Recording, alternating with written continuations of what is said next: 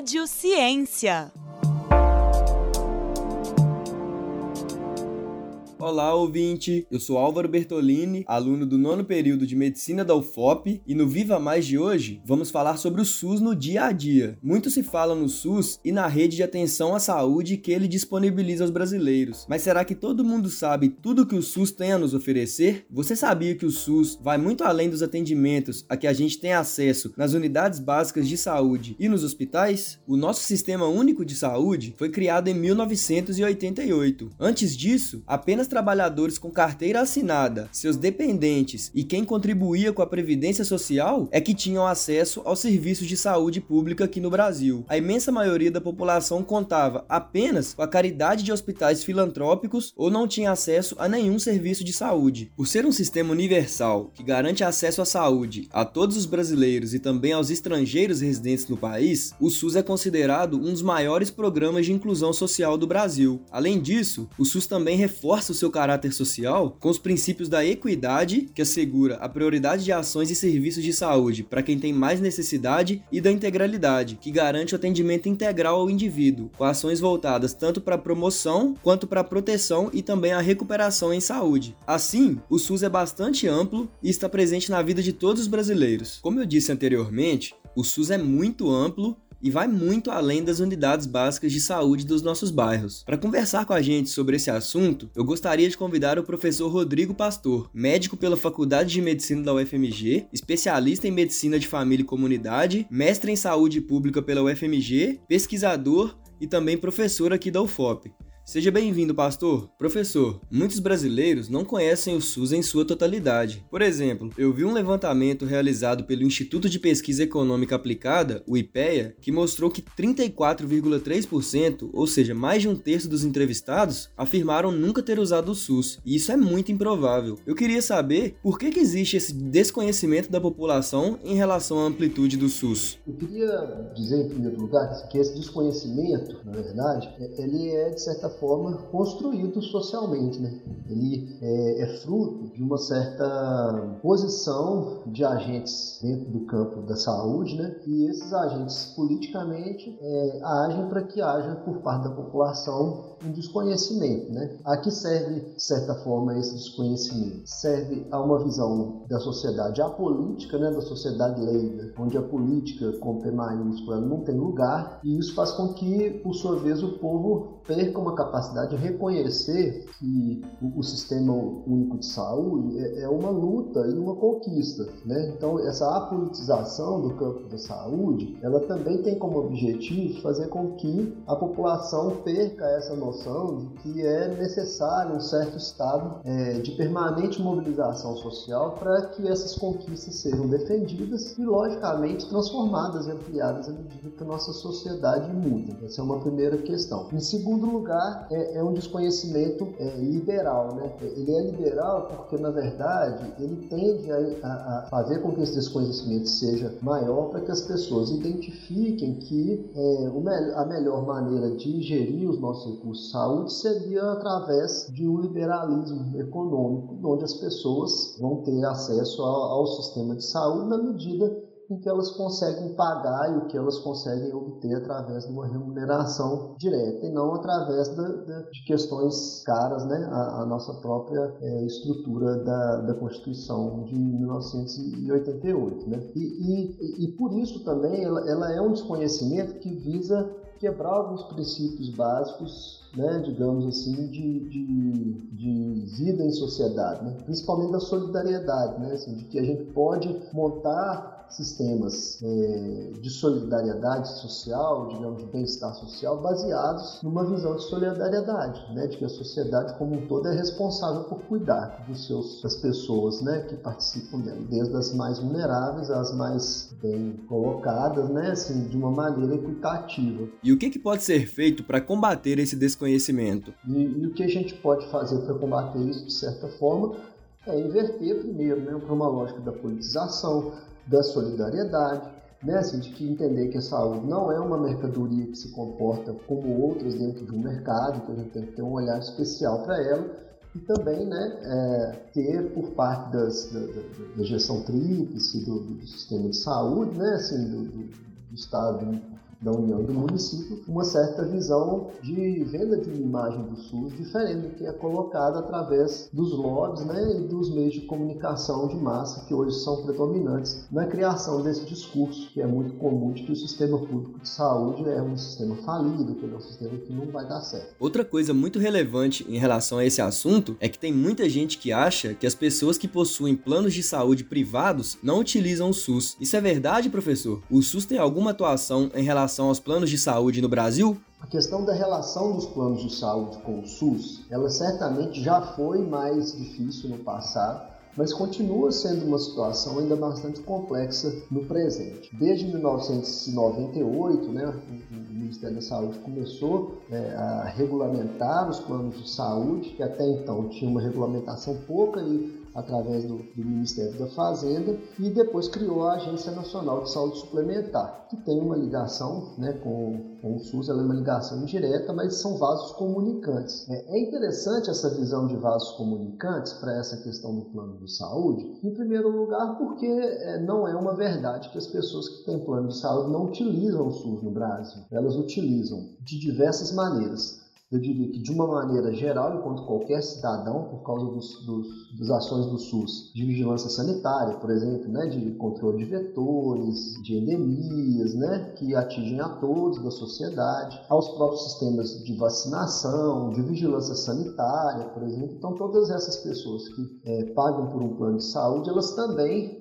são alcançadas por essas ações do SUS e mesmo as ações básicas, muitas vezes também de unidades de atenção básica, enfim. Mas é muito comum essas pessoas serem é, alvo de ações do SUS nessa base, digamos assim, preventiva do sistema, mas também é, muito comumente na base de alta complexidade do sistema. Né? O SUS é, é o grande pagador da maior parte dos transplantes né, de órgãos no Brasil, dos tratamentos para HIV, dos tratamentos para câncer. Então, essas pessoas, mesmo com plano de saúde, muito comumente utilizam do sistema público de saúde do Brasil é, nesses momentos. Eu confesso que eu também não sabia disso antes de ler sobre esse assunto. Uma coisa que me chamou muita atenção quando eu estava estudando sobre o SUS foi ver que ele está presente nas nossas vidas de várias formas diferentes e muita gente talvez não saiba que está utilizando o SUS todos os dias. Professor, além dos atendimentos nas UBSs e nos hospitais, onde mais o SUS está presente no dia a dia do brasileiro? Ele está presente em diversas, diversas é, outras iniciativas que não só unidades básicas de saúde e hospitais. Né? Então vamos citar algumas, né? por exemplo, o, o, sistema de atendimento móvel de urgência e emergência, a, a farmácia popular, a vigilância epidemiológica, onde a gente vai ter as noções sobre quais doenças doenças estão no nosso território, quais são os problemas que estão crescendo, quais estão diminuindo, a vigilância sanitária, né, onde a gente tem uma vigilância sobre produtos, né, de, de, de consumo das pessoas, evitando surtos, né, é, de doenças, é, a vigilância ambiental, a gente vai verificar onde é que está tendo algum problema ligado a ao nosso meio ambiente, a relação com a nossa saúde, é, os serviços de alta complexidade, eu disse na resposta anterior, né, que grande parte dos transplantes de órgãos no Brasil são pagos pela iniciativa pública, bem como tratamento de câncer, né, nas práticas integrativas e, e simétricas em saúde, né, através dos centros de, de, de, atenção que tem esse tipo de prática, né, fitoterapias, enfim, entre outras, né, CAPs, né, no Centro de Atenção Psicossocial, da Rede de Atenção Psicossocial. Social, enfim, poderia continuar citando vários aqui que vão dar uma ideia da dimensão né, do, do sistema de saúde. Isso só comprova que todos os brasileiros utilizam o SUS e que ele é extremamente importante para melhorar nossa qualidade de vida. Um assunto muito relevante para a saúde da população mundial atualmente é o controle de doenças crônicas, que vem aumentando sua prevalência no mundo todo. Dentre essas doenças, eu gostaria de dar destaque para a infecção pelo vírus HIV, que é um problema de saúde pública que todo mundo conhece e que é extremamente relevante desde a década de 80. Você que está aí ouvindo a gente, você sabia que o Brasil é referência internacional no tratamento da AIDS? E você sabia também que o SUS é essencial para isso? Professor, conta pra gente qual é o papel do SUS no combate à AIDS no Brasil.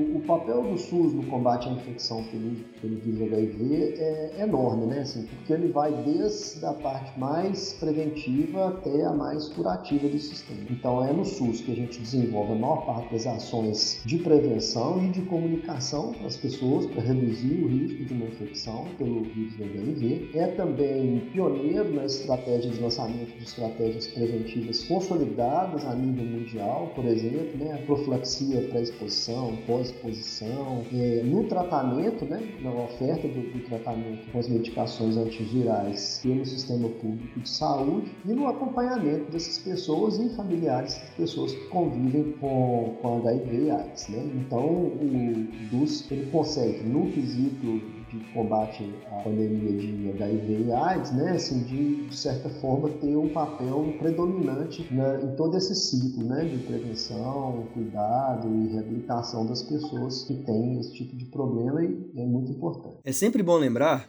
que o SUS não vai atuar apenas no combate a doenças já estabelecidas, mas ele também tem uma atuação muito forte na prevenção delas. Por exemplo, foi o SUS que criou o Programa Nacional de Imunização, o PNI, que é um dos maiores programas de vacinação do mundo todo. Para continuar a nossa conversa, eu quero dar as boas-vindas para a Consola, que é a secretária adjunta de saúde de Ouro Preto. Bem-vinda, Consola, e muito obrigado pela participação aqui no Viva Mais. Consola, falando um pouco mais sobre a importância do SUS para o país, conta pra gente qual é a importância do Programa Nacional de Imunização, o PNI, para a saúde dos brasileiros. O que, que esse programa trouxe de benefício para o país? A primeira coisa que precisamos ter em mente é que vacina salva vidas. Já foi demonstrado pela ciência e pela ação prática para várias doenças. Doenças que causavam milhares de vítimas no passado, como varíola e poliomielite, foram erradicadas. Outras doenças transmissíveis também deixaram de ser problema de saúde pública, porque foram eliminadas no Brasil e nas Américas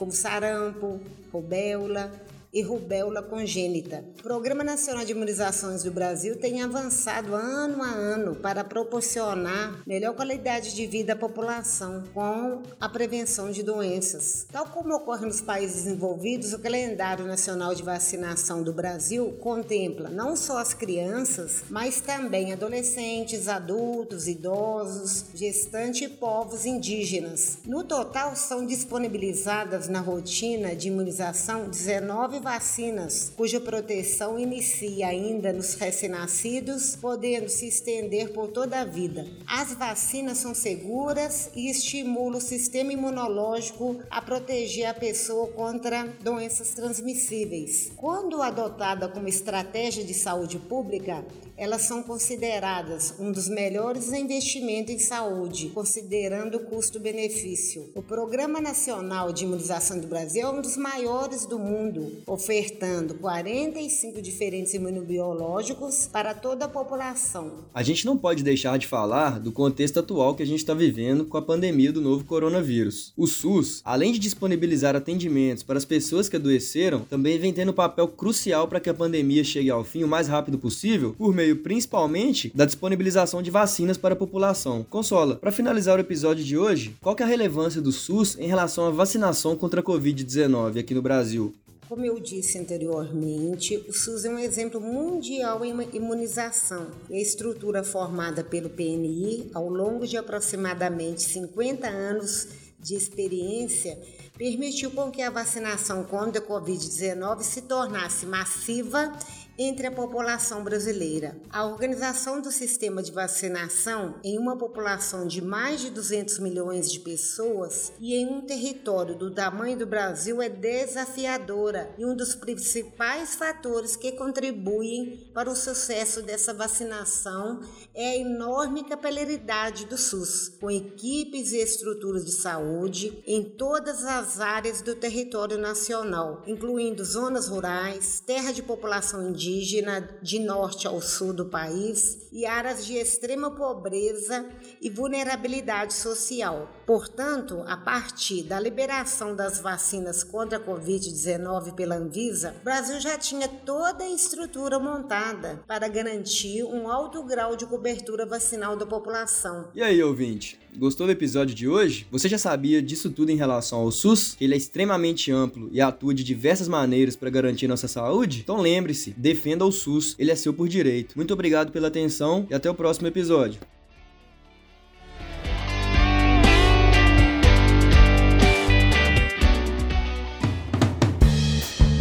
Viva Mais, o seu encontro com a saúde, bem-estar e cidadania. Pesquisa e redação, Ana Luísa Godinho e Álvaro Bertolini. Coordenação de produção, Glaucio Santos. Edição e sonoplastia, Luiz Felipe Campioto. Coordenação de pesquisa, professora Heloísa Lima. Produção, Rádio FOP FM e programa de extensão Viva Mais. Apoio, Escola de Medicina. Realização, Universidade Federal de Ouro Preto.